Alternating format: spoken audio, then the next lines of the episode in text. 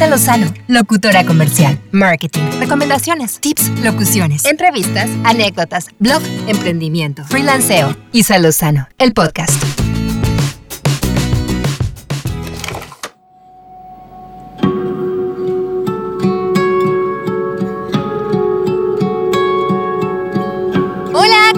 Bienvenidos a un episodio más de Isa Lozano, el podcast. Gracias por estar aquí conmigo, acompañándome episodio a episodio. Quienes apenas se van integrando, bienvenidos. Aquí van a encontrar diferentes contenidos, temas variados en cada semana, pero que de alguna manera van enfocados a tratar de mejorar un poquito lo que tenemos, lo que hacemos, cómo podemos hacer las cosas de una forma distinta que nos dé mejores resultados Así que bueno, muchas gracias por sus comentarios. Me emociona muchísimo saber que les está gustando, que les ha aportado algo.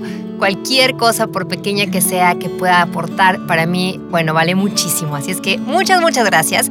Y bueno, en el episodio anterior platicamos un poco sobre si el conmutador de tu empresa funciona para ti o es un monstruo de mil cabezas que te está ahuyentando a tus clientes.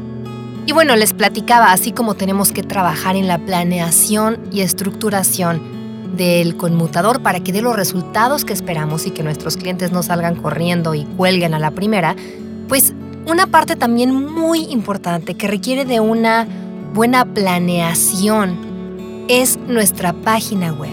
Así es que el día de hoy en este episodio vamos a platicar sobre cómo planear y estructurar tu página web, por dónde empezar. Sin duda la página sigue siendo una carta de presentación muy importante para el negocio, para tu empresa, pero ¿estás seguro de que estás utilizándolo de la forma correcta, que estás dando la imagen adecuada en tu sitio web? ¿Fue algo que planeaste de forma detenida, a conciencia, o a lo mejor lo adaptaste porque lo viste así en otro lado? Se vale tomar ideas, obviamente, ¿no? Nunca copiar, y eso siempre lo recalco mucho porque yo sé que el que te copien es algo que no puedes evitar, incluso hay, eh, pues hay perspectivas, ¿no? En las que a lo mejor uno puede decir, bueno, si me copian es porque lo estoy haciendo bien. Aunque por otro lado a veces es como que tú sabes lo que te tomó planear y estructurar, investigar, diseñar, ¿no? Y de pronto alguien simplemente hace copy-paste, bueno, pues no es muy grato. Así es que siempre voy a recomendar que nunca copien, aunque sea en páginas de, otros giros o de otros países o en otros idiomas. Sí tomar ideas, pero siempre buscando hacer las cosas de forma original. Que nosotros podamos aportar una nueva perspectiva y no replicar la de alguien más, porque a final de cuentas no es la propia. Entonces, cuando se trata de la planeación de un sitio web, creo que es bien importante tener claro qué es lo que queremos. Y no porque otras personas de tu mismo giro hayan hecho sus sitios de una manera, tú tienes que hacerlo igual. Aplica absolutamente para todos los negocios. No es como que una fórmula específica que se tenga que replicar. Por eso es bien importante echarle una buena pensada para definir cómo lo voy a plantear, cómo lo voy a presentar. Es como si habláramos si habláramos de un platillo, todos nos dedicamos a cocinar pollo, pero no por eso lo vamos a preparar igual, no lo vamos a condimentar igual, no vamos a usar las mismas guarniciones, ni lo vamos a emplatar de la misma forma. Es más, ni siquiera nos lo vamos a comer igual, ni en el mismo espacio. Entonces, siento que a lo mejor, a lo mejor es un poco burda mi analogía, pero realmente a donde quiero llegar es destacar un poco la variedad de enfoques que podemos darle a algo cuando queremos diseñar desde cero, pero que sea algo muy nuestro, que sea algo que se adapte realmente a lo que nosotros somos y lo que queremos plasmar, y eso es parte de un sitio web. Un sitio web te habla mucho de la empresa. No solamente se trata de presentar información en un machote que bajaste o que compraste, sino que hasta las mismas plantillas se pueden ver tan diferentes dependiendo de cómo las estructuremos, cómo lo queremos hacer, qué enfoque le vamos a dar, a qué le vamos a dar más peso. Tener una página web es esencial para cualquier empresa, ya sea para dar información, para una herramienta de ventas, eh, atención al cliente, de cualquier manera es fundamental en cualquier modelo de negocios. Y aunque hacemos cada vez más uso de las redes sociales para contratar y buscar servicios o productos, no dejemos de lado la importancia de tener una página. El hecho de que nos vaya súper bien y que la mayoría de las ventas se hagan a través de redes, agregar una página web le da aún más seriedad a nuestra empresa o a nuestro negocio. Por eso es importante que no la dejemos de lado. Pero primero que nada, antes de arrancar con las secciones y bla bla, lo más importante es tu objetivo. La pregunta fundamental que tienes que responder es, ¿para qué quieres una página web? Puede ser para dar a conocer de forma más detallada tus servicios, tus productos, imágenes, tener una galería, tener una tienda en línea. También puede ser para tenerla como landing page y ahí poder captar información de clientes potenciales, para que se suscriban a tus contenidos, clases en línea, realizar trámites, hacer reservaciones. En pocas palabras, ¿qué es lo que quieres que el cliente encuentre en tu página? El siguiente punto sería la información. En esta etapa tienes que organizar qué información es la que quieres que aparezca en tu página de acuerdo con tu objetivo. Si va a ser tu catálogo de productos o servicios, datos de la empresa para que el cliente sepa con quién trata, y transmitirle confianza, cuál es tu historia, tu misión, visión, valores, tu equipo, quién conforma esa empresa, quién está detrás. A lo mejor es para tener una galería de fotos o videos, tu portafolio, la experiencia de la empresa en el sector, datos de contacto, los testimonios que también son súper importantes y agregan valor cuando los contemplamos dentro de nuestro sitio. Si se trata de una tienda en línea, pues tus métodos de pago, formas de entrega, políticas, aviso de privacidad.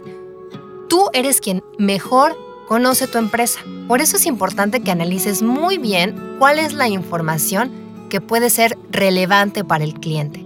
Y tal como lo platicábamos en el episodio pasado, pensando siempre en tu usuario. No solamente en lo que tú quieres decir, sino lo que la otra persona le interesa escuchar porque tú puedes querer decir mil cosas, pero si eso no es lo que a tu público meta le interesa, no lo van a leer, no te van a consumir, no te van a dar clic, no van a pasar tiempo en tu página, se van a ir. Es muy importante que también determines cuáles son los datos que vas a presentar a la persona o a la empresa que desarrolle tu página para que pueda realizar las funciones que tú necesitas que cumpla tu sitio. Por ejemplo, si te interesa incorporar una tienda en línea, tienes que entregar el catálogo de tus productos y que incluye el nombre, la descripción, características especiales, precios, costos de envío, formas de pago, métodos de entrega, devoluciones, facturación, por decirte algo, ¿no? Dándote un ejemplo, pero es información importante que también tienes que desarrollar para poder entregarla y que la puedan estructurar de acuerdo a lo que tú necesitas. Algo muy importante es la funcionalidad y el diseño. Para que una página web sea eficiente, el diseño tiene que ir de la mano con la funcionalidad. Porque a lo mejor tú quieres echar la casa por la ventana con un diseño maravilloso, que se vea súper bonito, que tenga esta animación divina y, un video y aparte meterle animaciones en HTML5 y aparte ponerle estrellitas y música y que suene un audio de entrada, pero a lo mejor son elementos que la van a hacer muy pesada y que van a tardar en cargar, entonces pues si las personas entran a una página que se quede en blanco por muchos segundos, se van a salir, no se van a quedar. O tal vez puede ser muy atractiva visualmente por cuestión de color, que se vea muy bonita, pero no es funcional porque al final de cuentas yo no estoy encontrando la opción que necesito. Entonces tienes que analizar muy bien las prioridades de tu empresa, determinar qué información es la que debe de aparecer primero en función de lo que sea más relevante para tu negocio. Si lo más importante es tu teléfono y tu página para que te contacten, ponlos pero primeritos, que no se pierdan por nada. Si lo más importante son tus ofertas, los productos de introducción, o bien es que te llenen un formulario para poder captar todos sus datos, pero siempre recuerda pensando en lo que busca el cliente al entrar a un sitio, no solamente lo que tú necesitas. Los valores y principios de una empresa pueden ser información interesante para el usuario, sí, pero no es lo primero que buscan cuando ingresan a un sitio. Así que si de entrada alguien entra a tu página web y lo primero que se encuentra es la empresa, sus inicios, en 1984, híjole, a lo mejor después lo leo, pero yo lo que necesito es encontrar dónde vienen la lista de precios de los productos. Quiero asegurarme que el servicio que necesito lo hacen, que tienen entrega en mi ciudad, que etcétera. Eso es lo que a mí como usuario me interesa. Y claro, me importa estar en contacto con una empresa que tiene una historia, que tiene un sustento, que tiene valores, pero no es la primera información que voy a buscar. Así que debes tener muy claro a qué información le vas a dar prioridad.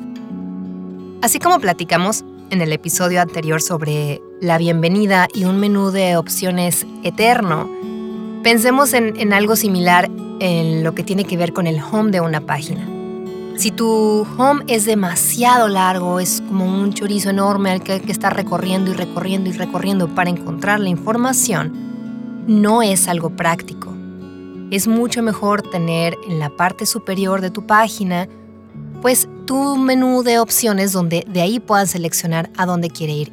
A lo mejor ese recorrido lo puede hacer dentro de Home, es decir, al seleccionar cada opción de menú te desplaza automático dentro de Home pero el menú está muy a la vista, muy a la mano. No es tan recomendable que sea algo tan largo, porque la gente se puede perder. Entonces, si tú prefieres que todo esté en una sola página, sí es muy importante que las opciones de menú para poder viajar en ellas y poder regresar de forma más sencilla estén muy visibles. Y también definir qué sí van a encontrar en Home, pero qué sí los va a mandar a secciones internas y cómo se van a estructurar esas secciones. Lo mejor es hacer como un mapa conceptual, como un organigrama, como el mapa de sitio, para que sepas exactamente qué sí puede estar concentrado en qué secciones y cuáles necesitan una sección independiente o adicional. Dependiendo de la organización de la información que tú le entregues al diseñador de tu página, pues él te va a presentar las opciones sobre cómo estructurarlo mejor. Pero bueno, obviamente la última palabra va a ser la tuya, nada más que si es importante que tomes en cuenta las opciones que te den para la organización de esa información para que sea algo amigable con el usuario y que se pueda navegar sin complicaciones. Así es que, bueno, pues hasta aquí llegamos el día de hoy con estas recomendaciones para la planificación de tu sitio web. ¿Cuáles son los sitios que te parecen más interesantes de navegar? ¿Cuáles son los que te pesan más? ¿Los que no disfrutas? Muchas veces algo que también es importante es el tema de contenido, porque a lo mejor si los hacemos tan visuales y no hay mucho texto escrito, sin que abusemos obviamente del mismo, pero el texto nos puede ayudar mucho también en temas de posicionamiento.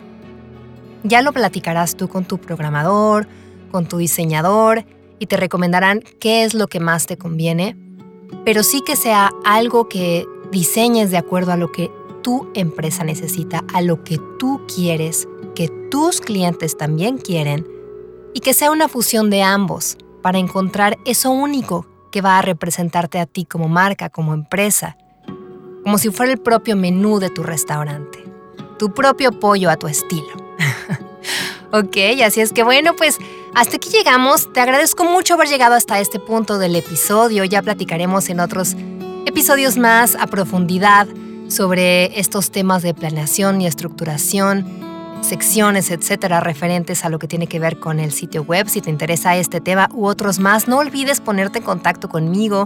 Recuerda que puedes hacerlo a través de mi correo, mi información también de redes sociales la encuentras en la descripción de cada uno de los episodios. Y te recuerdo que puedes escuchar este y todos los episodios en Spotify, Apple Podcast, Google Podcasts y también en YouTube por si prefieres el formato en video. Así que por ahí los puedes escuchar si te es más fácil alguno de estos medios. Bueno, pues ahí los tienes a tu disposición. Muchísimas gracias. Estamos en comunicación, me encanta saber de ustedes y nuevamente gracias por escuchar. Chao.